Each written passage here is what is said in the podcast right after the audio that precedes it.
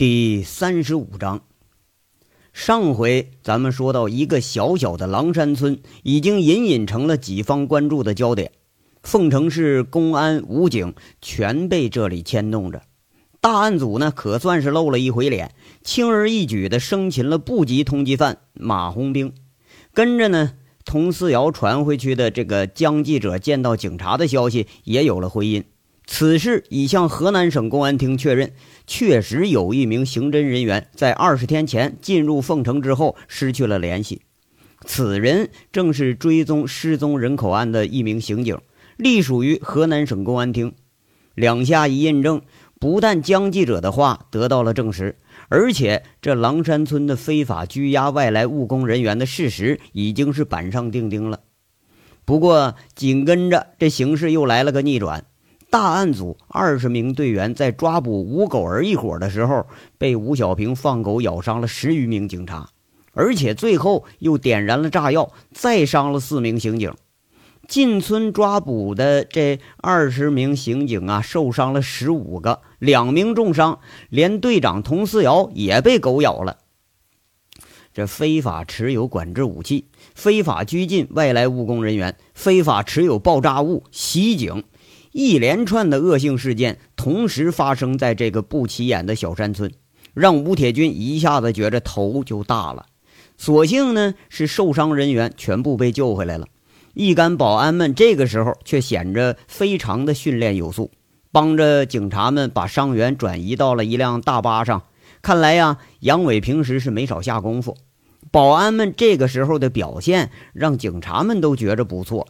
这抬伤员的、找水的、给伤员擦白酒、简单处理伤口的，一干警察们都闭着眼睛，有点啊没脸见人的意思。今天真是丢人都丢到家了啊！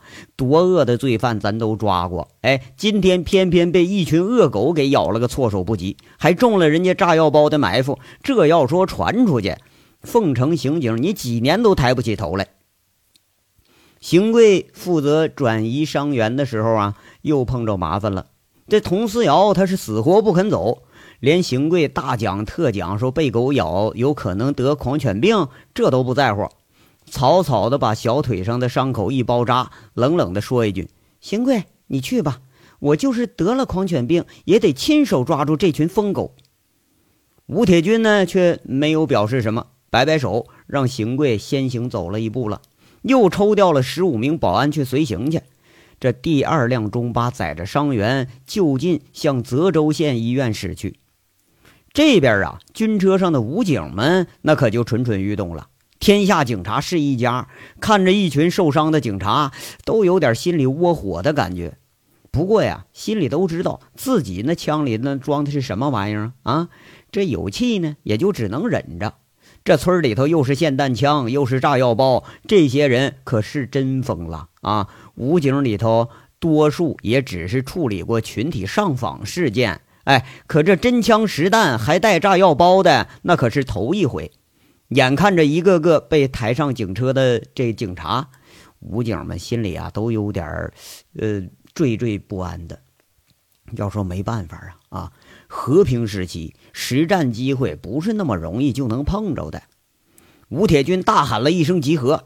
剩下的不到二十名刑警都齐刷刷地站到了自己面前，就听吴铁军还是一副冰冷的表情在那说着：“邢贵，对已抓捕的三名犯罪嫌疑人进行突审。”“呃，是。”邢贵向关押着马红兵三人的车上就走过去了。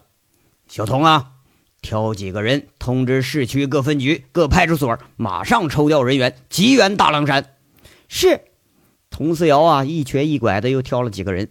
吴政委，哎，呃，现在呀，暂时征用你的通讯器材，我和你组成临时指挥部，你马上抽调一部分武警战士，把守国道和高速公路通往市区和出省的各个路口，防止这伙罪犯逃跑。呃，没问题。吴文渊政委啊，应了一声，大喊着安排武警上车，两辆军车缓缓的开走了。向国道最后一个收费站开了过去，事件一步一步的升级了。吴铁军向省厅汇报以后，省厅启动了应急预案，各县区值班室的电话是响个不停，接到命令的地区全副武装的警察部队总动员了，一辆辆警车呼啸着朝大狼山的方向开了过来。吴铁军一看表，已经是凌晨四时十五分了，再过两个多小时啊，这天可就亮了。看表的时候，正好一滴水珠打在了额头上，一抬头不禁又是一阵叫苦。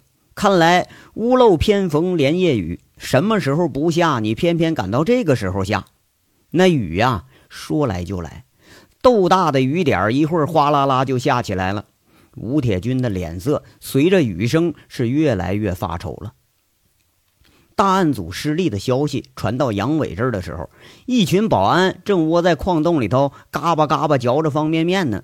这秦三河呀，天生就一贼坯子。走的时候，还在人家郎志江家里头翻出了半箱方便面和一袋薯片啊。反正那薯片有点发霉了，方便面还能吃。哎，这下好哎，一下子解决了大问题了。保安一进矿洞，一人就分了一袋那嚼着嚼着，还真觉着有点饿了。吴铁军把大案组失利和警察总动员的电话通知到了杨伟，哎，问他呀有什么想法。杨伟这略一思索，就说了：“五哥，有什么话你直说吧。哎呀，要是你的师兄弟在就好了，哪怕组一个五人的战术小队，我就能把这帮王八蛋给收拾了。”哎呀，吴铁军的口气啊，满是无奈。五哥，我的命不值钱，你可以做主，可保安兄弟们都有家有口的，我不能带着他们去冒险去。杨伟很郑重地说了一句：“我知道。”吴铁军说道：“这呀，也是我担心的原因。我派到你公司的保安都是转业安置不了的老兵，本意呀是瞅着个机会把他们吸收进公安队伍。不过呢，这次有擒获马红兵的功劳就已经足够了。现在呀，我有两个办法：第一，由你组成临时战术小队，直插老爷凹。”先行解救被拘押的矿工，以防犯罪分子狗急跳墙。即使就无法解救矿工，也能先期头一步确定方位，哎，给后面的大部队指明方向。第二呢，你们撤回来，现在已经动用了上千警力，正在赶往大狼山的路上，只能采取搜山的笨办法了。不过呀，就这天气，抓住人的可能性不大了。吴铁军呐，这一说到后援的时候，其实连他自己都有点不确定。吴哥，我知道你的意思，我跟兄弟们商量一下啊。杨伟有点不确定保安们的想法。好吧，如果通不过，你们就撤回来吧。这里毕竟啊，不再是你的战场了。吴铁军说了一句，这语气里头有着深深的失望。挂了电话，杨伟直愣了半天。洞口此时只剩下了杨伟一个人。这事儿啊，让杨伟愣神愣了一小会儿。雨滴打在头上，他一下子清醒了。杨伟摇摇头，自言自语地说一句：“这老天，他也不帮我们呐。”话说是从小在山区长大呀，他是知道这个冬怕冰凌，春怕雾。山里春末夏初，稍有点雨啊，他就起雾。这时候一起雾，怕是什么事都难了。这黑窑矿洞里头，杨伟把剩下的保安又全都组在了一起。这次连他也拿不定主意。前方十几名警察受伤，对他的震撼呐有点大了，连他也觉着现在有点后怕。这要是真把保安兄弟们，你别说炸死几个，就炸伤几个，这事儿他也没法交代呀。围着有点刺眼的矿灯。杨伟把时下的情形跟大家大致说了一下，特别强调到了危险性。说完，就抬头看着一群保安，问了一句：“大家说咱们怎么办呢？”半晌没人开口啊。其实今晚的事儿每件都够玄乎的，稍有不慎，那就把自己给搭进去了。几个当兵出身的保安，那可是都知道厉害，一个个全都沉默了。杨伟一看场面有点僵，就开口了。混天呐，你们这几个老兵啊，单兵素质都不错。说实话，比外面那些警察和跟我那帮混混兄弟们是强多了。咱们相处的也不长，按理说大家已经脱了军装了，没有这个义务去涉险。我们不是警察，没有责任去制止违法犯罪。但是啊，兄弟们呐，我们是人呐啊，我们和这群人他不一样，他们是畜生。看看今天这个事儿。那张月荣就一个普通公务员，被他们你看砸的都人事不省。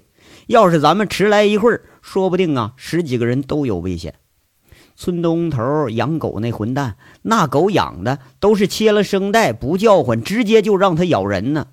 还有啊，前面那十几个警察兄弟，我刚接到消息，被狗咬伤了十一人，被炸伤了四个。虽然我杨伟从来就不待见这穿警服的。可他们是爷们儿，这没得错，值得人佩服。这没假。还有啊，被狼家关着三十几个矿工呢，听说都已经死了几个了。今天看这天气，怕是有雨有雾，后援能不能到，这都是个问题。今天这事儿啊，我杨伟觉着自己我看不过眼去，这帮畜生，我杨伟今天就准备会会他们，不为别的。我就觉着这帮人他妈的该死。杨伟看着一帮子老兵，情绪啊有点被调动起来了，就又是接着说着：“几位兄弟，今天拉上大家上这条船，我杨伟也是出于私心，一个是为了帮老队长的忙，一个是也想通过这个事儿，咱们安保公司以后在市面上能好混点按理说呢，我也是个无利不起早的人。”当过和尚，当过兵，当过地痞，耍过流氓，都是生活逼得我没办法。现在这时候，咱们虎盾安保公司刚起步，搭上公安这条线，我是希望大家以后的日子能好过点今天愿意跟我杨伟一起去冒险的，我杨伟当他是能一起共患难的兄弟；不愿意跟我一起走的呢，我杨伟也没怨言。毕竟大家呀。有的已经是有家有口有拖累了，我杨伟呢还拿他当朋友。好，现在啊，请大家挨个表个态吧。就这时候，秦三河是听得热血沸腾，举着拳头喊了声：“哎，队队长，我跟你去，咱们替天行道去！”你给我滚一边去！你他妈偷鸡摸狗的，你还行？这事你小子不行啊！杨伟啊，没好气说一句。这帮混球，他可不像那几个老兵，他根本不知道这事儿他有多厉害。秦三河叼着烟，竖了个中指，悻悻的接了茬了：“刚把我偷的方便面都给吃完了，就就不认兄弟了。”切！这一干保安们又被秦三河那个愣样给逗笑了。其实这段时间，那过的是老兵们最快乐的时光。仿佛是又回到了老部队，不经意间都已经把杨伟和这一群有点愣、有点傻、有点直爽的混混们当成了战友和兄弟。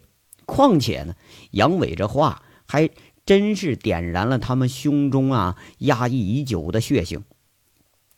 就听杨混天先开口了，只是淡淡的说一句：“队长，我去吧，和你并肩战斗，我很荣幸。”这话听的。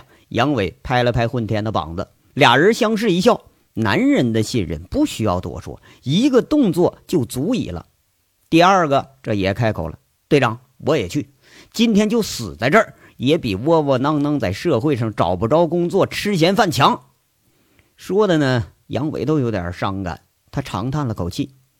第三个也开口了：“我也去，队长，我当兵几年，我都没上过实战，今天呢，跟他们练一回。”第四个、第五个、第六个都说着我也去。这军人的血性在最危难的时候总是醒悟的最快，遇到了最危险的时刻根本就没人后退。八个老兵和一个混混都有点是群情激昂了。杨伟有点鼻子酸了酸，说一句：“好，做好出发的最后准备。”这边呢，吴铁军接到了杨伟最后一个电话。打过来的时候就一句话：武器，我们要武器。邢贵到，准备十支警枪，把现场所有弹夹都给我集中起来。是。这片刻功夫，邢贵收集了十支警枪，外加五个满弹夹。五爵，让我送去吧。佟思瑶不知道什么时候一瘸一拐的已经站到了吴铁军的背后。吴铁军转过头，一抹脸上的雨水，看着佟思瑶问一句：“你怎么知道要送武器啊？”已经没有可以和狼家兄弟对峙的人了，除了杨伟还有谁呀？他们现在藏在哪儿？你的腿。这吴铁军呐，倒不奇怪，佟思瑶他能猜出来，只是有点担心。佟思瑶故作轻松地说：“没事小狗咬了一口，没伤到骨头。”不行，你受伤了，一会儿增援到了，你撤下去吧。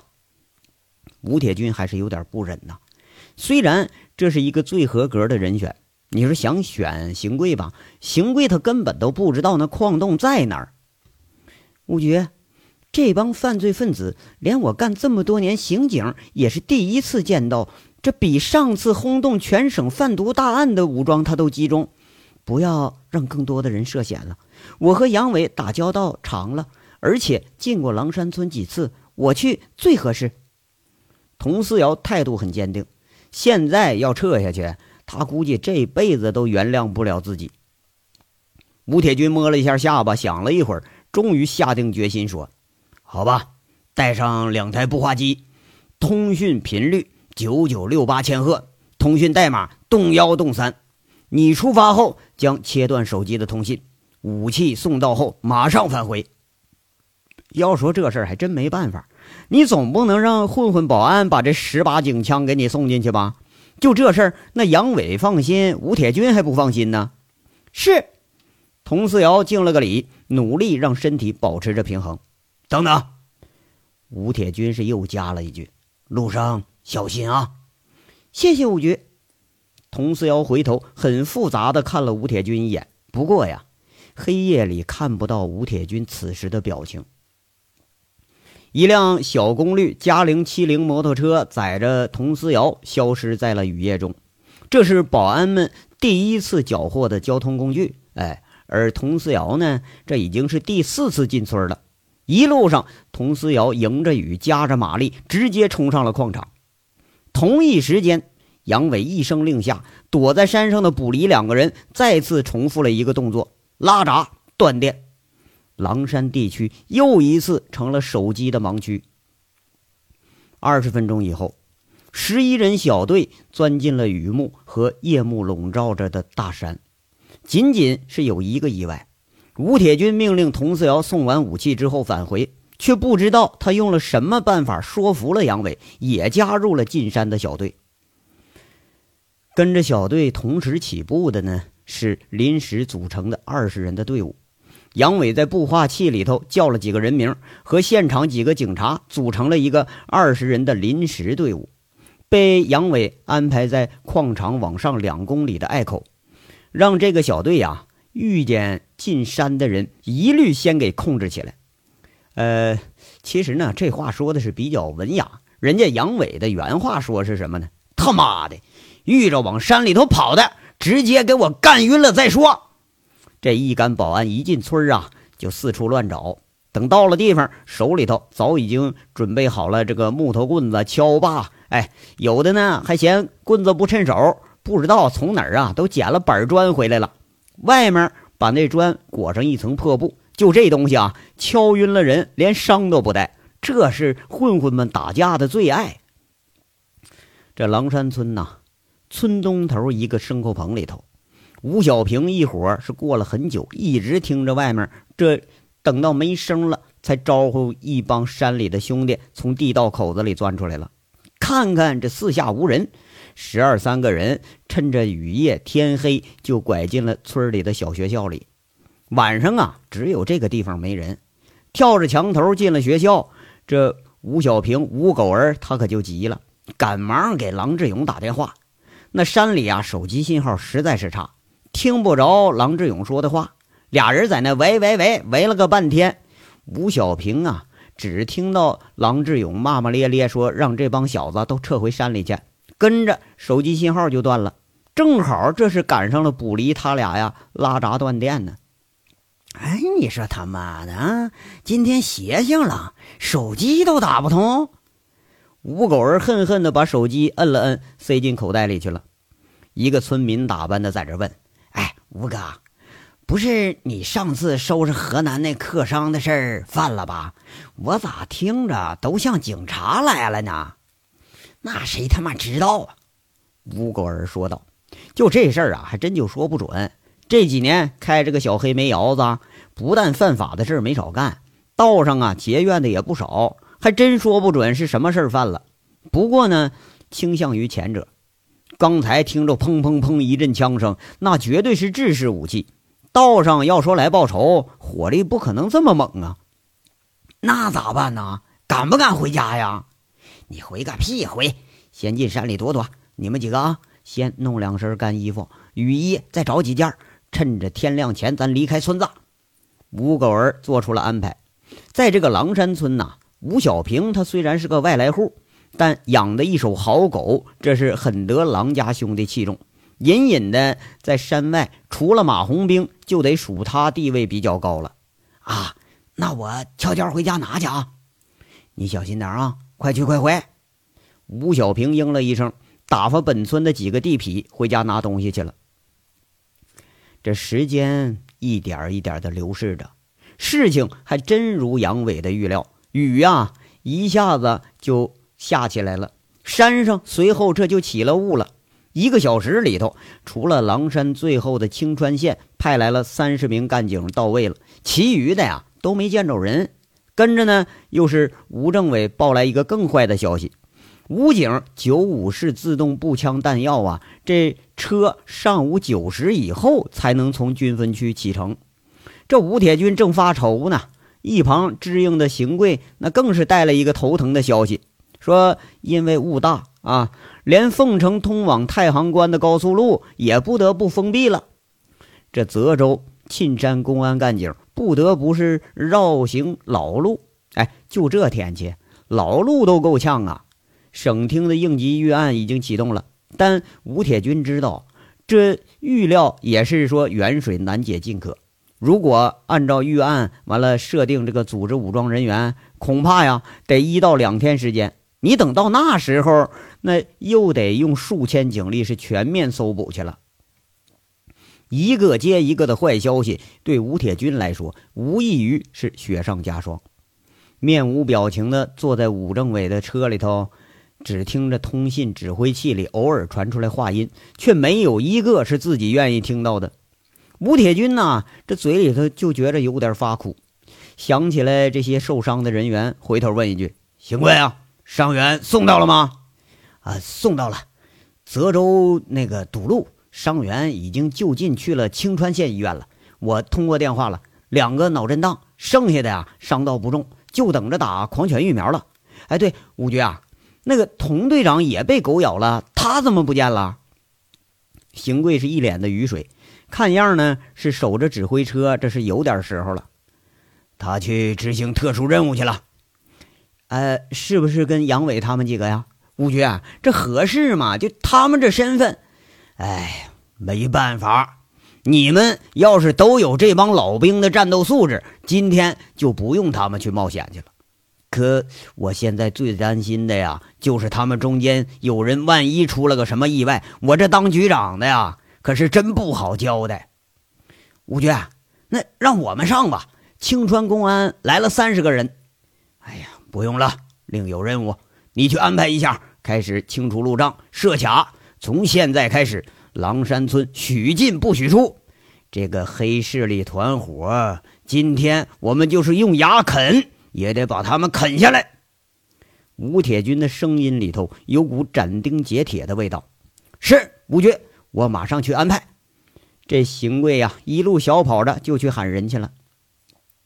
外面那是乱成了一团了，而山里头那行进却是难上加难。山里的这一队临时组成的战术小队，已经在泥泞的山路上行进了一个多小时。在这山里头啊。黎明前是最黑暗的一段时间，四周的群山如同小气着的怪兽，阴森森的呀，有点恐怖的味道。这一路走来，雨点夹着山风，早已经把个个淋的是浑身湿透了，一停下来就冻得浑身发抖。在山路上行进呢，更难受的是脚下走不了几步就会沾上那厚厚的泥，每走十几米呀，你就得找块硬点的地方把那泥给蹭蹭，要不你根本都迈不动步子。佟思瑶走在队伍的中间，不时有老兵上来扶一把来。杨伟偶尔啊也回头看看，心里头着实有点佩服这个女人，这性子啊是硬得很呐。一路上穿着半高跟鞋，上山朝前倾，下山朝后仰，连自己看着都难受。这女人她硬是挺着不叫一声，那腿上还有伤呢。杨伟本来是不愿意带着她来，不过呢，那佟四瑶送武器送到之后，拉着杨伟到洞口僻静处说了一句：“杨伟。”咱做个交易怎么样？你给我少来啊！要去没门！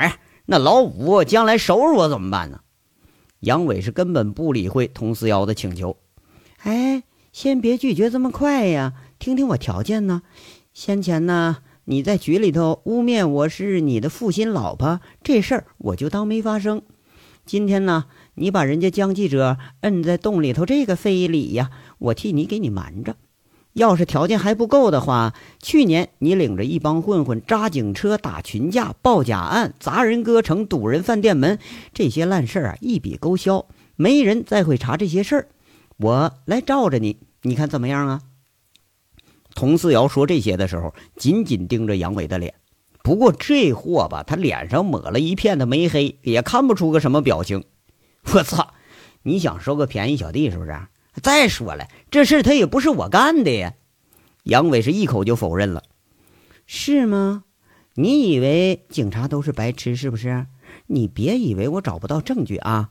你呀，要说你我倒不敢说。哎，就你手下那群二流子，我随便逮住几个就能指证你，你信不信？佟思瑶也是一副满不在乎，吃定了杨伟的口音。嘿，哎，你威胁我？杨伟俩眼一瞪，把脸凑到了佟思瑶的面前，差点啊就亲到嘴上了，吓了这佟思瑶一跳啊！杨伟，我没想过要威胁你，而是请你帮我一个忙。凤城警察的荣誉啊，今天不能毁在我的手里，算我欠你一个人情，怎么样？佟思瑶是根本没有后退，而是迎着杨伟在这说着。杨伟一听啊，也就释然了。这小娘们儿看样是吃了瘪呀，不服气呢。哎，怕老兵队伍再抢了头功，没警察什么事儿了还？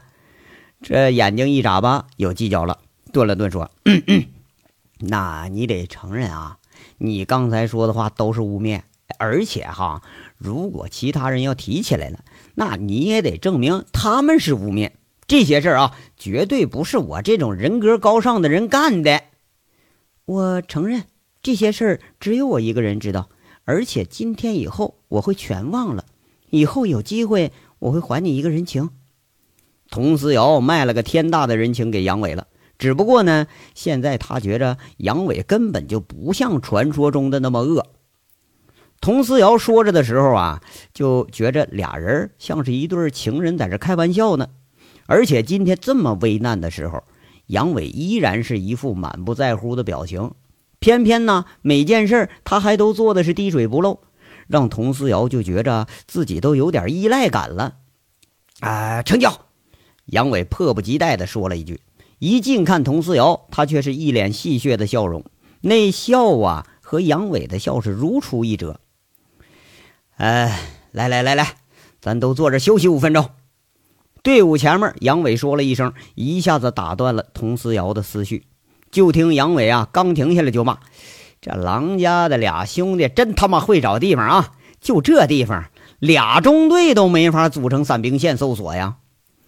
杨混天呢，折了根枝条，刮着脚上的泥，问着：“队长啊，这还得走多远呢？”“哎呀，快了，应该是不到五公里了。”杨伟脱下这上衣一拧，那是哗哗往下流水。“哎呀，不会迷路吧？”佟思瑶看着四周，那是一片漆黑，根本没法确定方向啊！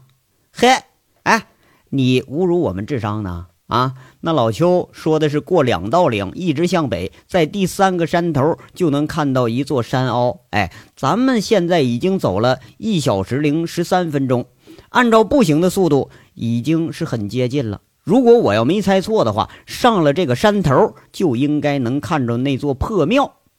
杨伟随口说一句：“不是，那你怎么知道你这方向没错呀？哎，就北方。对，那岔路口呢？”咱们在路上可不止碰上一个岔路口啊！佟思瑶是又问一句：“在山里头啊，他还真就是两眼一抹黑。亏是人家杨伟来了，这要其他人来了，钻这里头你铁定迷路。不过呢，现在走了这么长的时间，连他都有点怀疑这杨伟啊也迷路路了。嗨，你这当警察怎么就没学会信任别人呢？”杨伟是一脸血笑，又说一句。过来，过来啊！来，我给你上一课啊！来来，你看看这是什么呀？说着话呢，杨伟看似随手啊，就从地上抓起一把泥来，递到佟思瑶眼前了。哎，恶心死了！那不泥巴吗？佟四瑶一看，就把头给摇过一边去了。你再细看。杨伟搓搓手，又把脏手伸到了佟四瑶面前。还是泥巴呀！拿开，脏死了。佟四瑶又看一眼，他还是没看懂。你看，你看看泥巴里边是什么？细看。杨伟把这矿灯啊就给晃上手上了。佟四瑶这才仔细看，一看是恍然大悟，那黄色的泥巴里头啊有星星点点的黑色，这才惊讶的说一句：“煤屑！哎，你是说这是矿工身上带着的煤屑？从煤窑吧的那个下面上到地面的时候，矿工浑身上下那全都是煤屑。”走到哪儿他就站到哪儿，这里呢离矿区这么远，如果说出现这东西，那就只有一个解释：这条路就是矿工们常走的路。要是怪不得哈，每次一到岔路口，杨伟就猫着腰找半天，原来呀是找煤屑呢。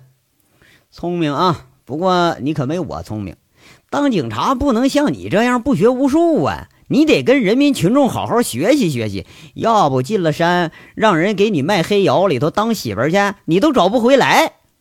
杨伟得意洋洋的，直接在衣服上抹了抹手，一挥手：“走，咱快到了啊！”哎呀，厉害呀，真厉害呀！刑侦学的痕迹追踪也是这个道理啊。佟思瑶倒不觉着杨伟这话里头有戏谑的味道，他一脸惊讶，还真就没发现。杨伟他是个外粗内秀的人。哎呀，走吧走吧啊！那个同队啊，这有啥奇怪的呢？我们队长啊，祖上放羊出身，你别说一大群活人了，你就山里丢只羊，他都能给你找回来。这后面跟上来的秦三河看佟四瑶还惊奇呢，轻描淡写来了一句：“这可是首次听到杨伟的出身。”又把佟思瑶给惊得半天合不上嘴。这一群狼狈不堪的战术小队队员，终于攀上了最后一个山头。这个时候，天已经快放亮了，但在山顶上是云雾缭绕，山里啊，这个时候看上去却是一片的深灰色。从山上往下看的时候呢，这又是恰恰相反，没有一点雾气，可以清楚的看到四周环山的一个山凹里头，孤零零的有一座不知道什么年代的破庙。这里就是现在凤城市数千警察和省公安厅都在关注的地方——老爷凹。这章到这儿就说完了，下章稍后接着说。感谢大家的收听。